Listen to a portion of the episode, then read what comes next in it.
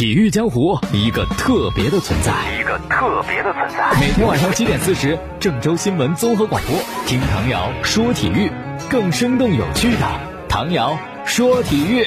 各位听众朋友，大家好，还有蜻蜓的网友朋友，大家好，欢迎收听唐瑶说体育。呃，昨天晚上呢，中超联赛北京国安是一比零战胜了武汉卓尔，国安呢这样赛季就是两连胜嘛。这个进球来得很早，发生在比赛开始第三分钟，是王刚的助攻，比埃拉的扫射破门得分。当然呢，全场比赛就这么一个进球啊。首轮呢，国安就赢了，二比一胜的重庆当代，武汉卓尔首轮也赢了，他们是二比零胜的升班马青岛黄海青港。那么第二轮的比赛呢，国安队的阵容较之前首战有一定的调整，别拉巴坎布首发出战，季文哉取代首轮拿到红牌的杨帆，然后搭档于大宝做中后卫，奥古斯托和张玉宁的替补。武汉卓尔呢，因为首轮赢了嘛，所以还沿用了首战的阵容，只是 U 二十三这个位置由姜子磊顶替了胡敬航。双方上赛季的交锋，国安是总比分四比零双杀武汉卓尔，所以说实力摆在这里啊，应该国安赢是没有什么意外。然后永昌和黄海的比赛算是两支比较一般的球队，整个比赛过程永昌是两度领先，黄海两度扳平，非常顽强啊表现的。所以说升班马又怎么样？这股劲儿你还不能不服，所以说不能看不起谁。整场比赛精华在第八十五分钟。黄海的外援叫做亚历山德尼，卸下了高空来球之后呢，顺势过了两人，随后在禁区外不停球直接的凌空抽射。这个进球跟2006年世界杯上阿根廷的经典进球非常的神似。那时候呢是06年世界杯八分之一的比赛，阿根廷对阵墨西哥队，一直踢到加时赛第九十八分钟，马克西罗德里格斯在相似位置起脚的凌空抽射。就是这个进球帮着阿根廷晋级，也永载世界杯的史册。那这场比赛除了神仙进球之外呢，还有一个焦点就是永昌替补球员王子豪的球衣。王子豪呢是第六十一分钟替补上场，一直踢到第八十四分钟。哎，发现王子豪的球衣跟其他队友不对呀，不是一个模板，胸前印字都不同。一场比赛两版球衣太罕见了，而且发现的还那么晚，赶紧的。工作人员就让王子豪球衣换了，所以这个事情哈很有趣。哎，中超就是欢乐多呀！中超你是吃可爱多长大的吗？好，再说 CBA 的季后赛十二进八，北控跟吉林要一决雌雄。前两节啊，北控是落后的，但最终两分之差，幺零八比幺零六逆转战胜吉林队，进入到八强当中。八强以后，他们的对手是新疆，那肯定是很难打的比赛。北控之所以赢吉林呢，应该说是北控的将帅更有季后赛的经验。毕竟北控的教练马布里和大将孙悦曾经在北京首钢达到过他们 CBA 的生涯巅峰。北京首钢拿总冠军呢，有一二赛季四比一胜的广东队，还有一四赛季四比二胜的新疆，一五赛季四比二胜的辽宁。哎，三个不同的对手哈。那么到了一五一六赛季呢，马布里和孙悦再次帮着北京队进入到了季后赛，但是很遗憾，那一年呢是四分之一比赛落败，而那场球也是孙悦在这之前最后一场季后赛了。所以说，时隔四年，马布里、孙悦还能重新在季后赛赢球，你就要感慨，只要你不放弃，不断努力。命运可能就会眷顾你一些。那么下轮比赛呢，对阵的是新疆，而四年前输的那个系列赛，正好就是北京队输给新疆。虽然不是同一个球队啊，一个北京北控，一个北京首钢，但是毕竟马布里曾经在那个北京首钢队，所以看看会不会也顺便报一报当年这个输给新疆这一败之仇。另一场呢，浙江是战胜山西九十一比八十二，也进了八强，和辽宁队进行。四分之一比赛的较量，这样呢，四分之一比赛的对阵就产生了，还是单败淘汰制，非常的紧张刺激啊！这样的比赛，上半区广东队青岛，二号的下午三点钟，哎呦，复赛以后广东队一路领先，无论是场均得分，还是篮板，还是助攻抢断，还是净胜分，都是联盟第一。而青岛复赛以后得分能力联盟倒数第五，防守联盟中游，又是单败淘汰啊，所以说。估计青岛就没有什么可能性。虽然这个世界上呢有一个词儿叫奇迹哈，但是并不是能够经常发生的，经常发生的就不叫奇迹了。节目录的时候呢，广东青岛的比赛正在进行第三节，广东是七十四啊领先青岛，青岛五十四领先二十分，所以基本上呢广东是没有问题的。二号晚上八点是北京对福建队，北京的防守复赛阶段联盟第一啊，丢分最少，而福建的丢分是倒数第二。进攻是第三，综合实力来看，北京还是要占优的。下半区新疆对北控是三号，然后辽宁对浙江也是三号，具体比赛时间还没有定。再看二零二零斯诺克世锦赛，在克鲁斯堡剧院呢结束一场正赛首轮的较量，出战的是中国名将丁俊晖。虽然错失两个赛点呢，但是总比分十比九战胜老将马克金，晋级到正赛第二轮。那第二轮的对手呢是老对手，也是一个难缠的对手，就是火箭奥沙利文。这还能走多远，就看小丁的造化了，或者是他的努力程度。前不久，奥沙利文还批评过丁俊晖，说为什么最近成绩这么不好呢？因为他没有这个工作和比赛的动力了，他挣够钱了。当时我就想，论挣钱，丁俊晖恐怕没你挣得多吧。所以丁俊晖呢，不妨证明给奥沙利文看一看，你的比赛态度没有问题。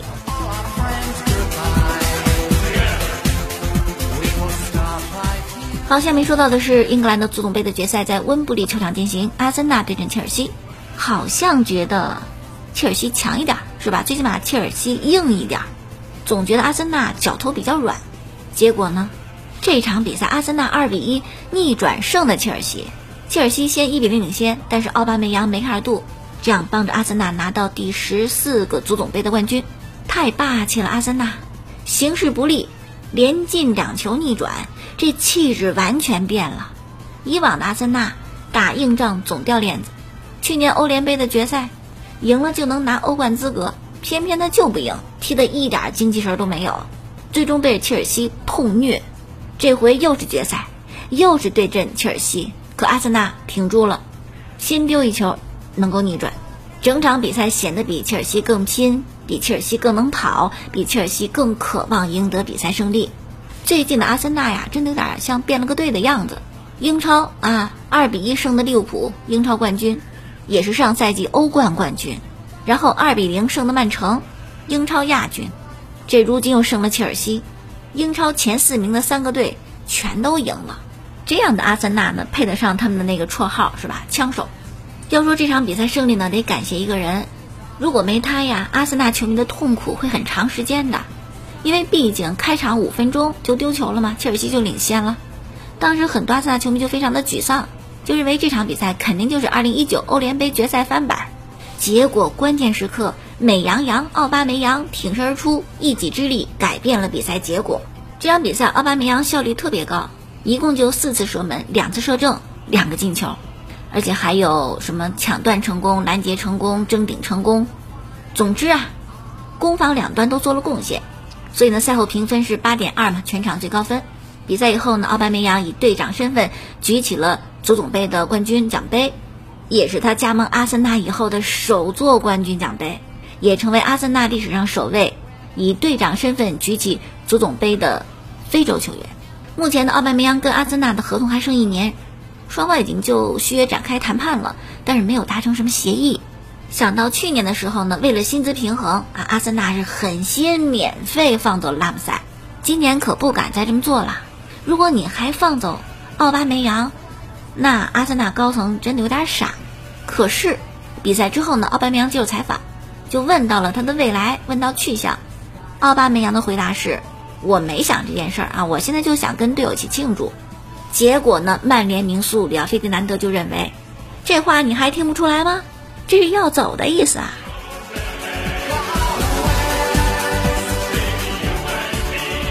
其实要早在半年前，奥巴梅扬就想去切尔西。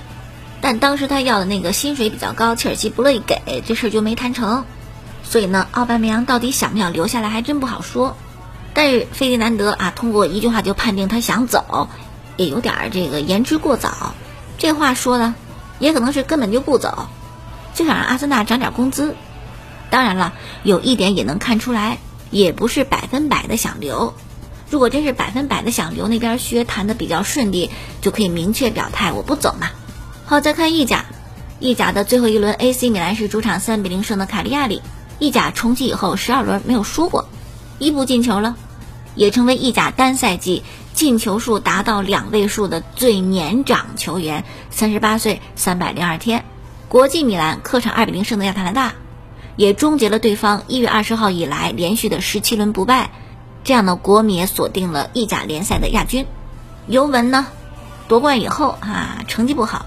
甚至夺冠之前那两轮踢的也不怎么样，结果这这场是吧？一比三输给罗马，最近四轮是输了三场，当然输球是有原因的。首先夺冠了，输又怎地？无非就是面子上不好看而已嘛，其他没有什么实质性影响。再者，因为接下来有欧冠的比赛，所以尤文有很大的轮换，包括 C 罗、包括德里赫特都没有进大名单，迪巴拉、道格拉斯、科斯塔也因伤缺阵，皮亚尼奇停赛，所以输球也是有原因的。还一场呢是拉齐奥一比三输给那不勒斯。这场比赛为什么要讲？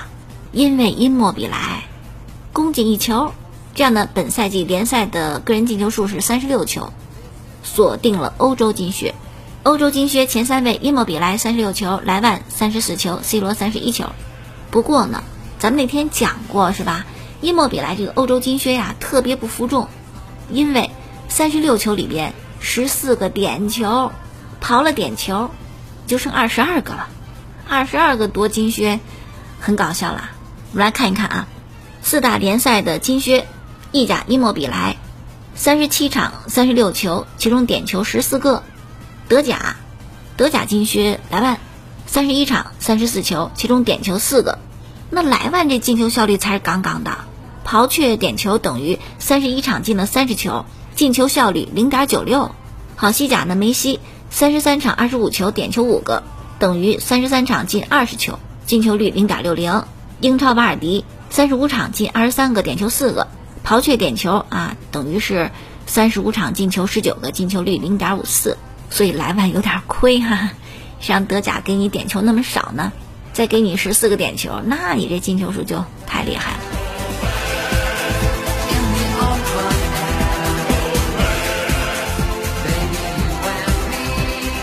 好，下面这事呢，就接着昨天说啦，就是这个齐达内跟贝尔的关系为什么不好，或者你就感慨说贝尔怎么脸皮那么厚，是吧？齐达内很明显的表现出特别不喜欢你，球队也不用你，还赖着不走。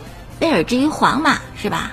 贝尔离开皇马没什么损失，但是贝尔离开，贝尔自个儿有损失啊，就是经济方面的损失。这么赖着不走，明显的在皇马要养老呀，已经三十一岁了，这个年纪呢还能继续踢几年？说实在的，是吧？但如果离开皇马换球队踢，恐怕只能是低级别的球队了。在那种低级别的球队当中呢，是抢手货，比如说到中超；但到有名的球队豪门，人家不会要你了，嫌弃你年纪大。可是贝尔这种性格，是吧？就他这个劲儿，他会去小球队吗？不会去。但更大的球队也去不了了。说了，年纪大没人要，而且比皇马还大的球队能有几个？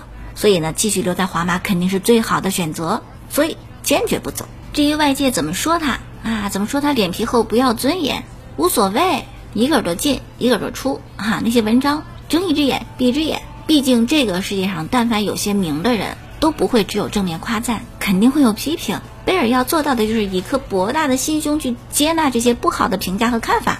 我听就听着了，你奈我何？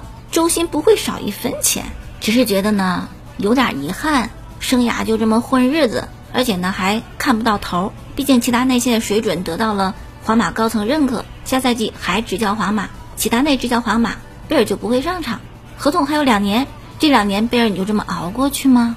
可能会有朋友说，贝尔有能力啊，欧冠那种关键比赛帮过皇马，没有贝尔皇马不可能夺得欧冠冠军，怎么就不能用呢？哎呦喂，在皇马这样的球队，能进个球的，关键时刻挽救球队的，有点本事的，不差贝尔一人，离了他照转。所以你那点个人能力、个人本事不可能打动齐达内的，而让齐达内特别否定他的、否定他这个人的，正好撞齐达内枪口上。特别不能忍的就是你对皇马这个俱乐部没有把俱乐部放在心里，没有把俱乐部看得很重要，没有说为了球队能够拿冠军去胜利要拼命。你不把俱乐部当回事儿，那我也不把你当回事儿嘛。有些例子，首先最明显的大家都说过的就是贝尔不学西班牙语。这么多年，几句简单的话，这说明什么？你根本就没有想深入球队，也没有想跟队友做很好的沟通交流。所有人都在学习西班牙语，你就不说，你也不学，是吧？你这不是排斥球队吗？还有伤病的问题，贝尔伤病很多呀，绰号玻璃人，教练一般不爱用这样的。你想，一个球队是吧？这么重要的豪门球队，什么人在什么位置上是基本固定的，然后就打一些战术配合。好了。你跟大家练好了，配合好了，准备比赛了，你伤了，得换一人儿。这以前训练的就等于完全就没了，所以不敢用你。还有就是一八年欧冠有的事情，先是这个首回合，皇马对尤文，当 C 罗打进一个精彩的倒钩球以后呢，队友都欢呼鼓掌庆祝，但是贝尔呢没反应，哎，好像 C 罗进球他很不高兴似的。更要命的是，皇马主场对尤文，也是欧冠比赛嘛，那场比赛呢，齐达内是给了贝尔首发机会的，可是呢，贝尔上去还就那劲儿，没好好踢，六次丢了球权。中场休息时候呢，皇马已经零比二落后了。在更衣室里边，球员们都很紧张啊，讨论这个问题。你这样可能会被淘汰呀。于是呢，C 罗要求皇马的队友要表现得更具侵略性。可是呢，贝尔对这个话一笑置之，好像觉得，哎呀，用得着吗？还这么这么紧张、这么认真的样子，踢就行了呗。那么这一笑呢，就被齐达内看到了，就那一瞬间就把贝尔彻底给否了，然后让巴斯克斯热身。下半场，巴斯克斯上场，贝尔你歇着吧。在那之后，几乎贝尔就鲜有上场的机会了。好了，今天就说到这儿，感谢大家收听。过去的节目录音呢是在蜻蜓 FM 上搜索“唐瑶说球”，我的微信公众号搜索“唐瑶说体育”。节目呢是在每天晚间七点半，第二天凌晨的一点四十播出。明天我们再见。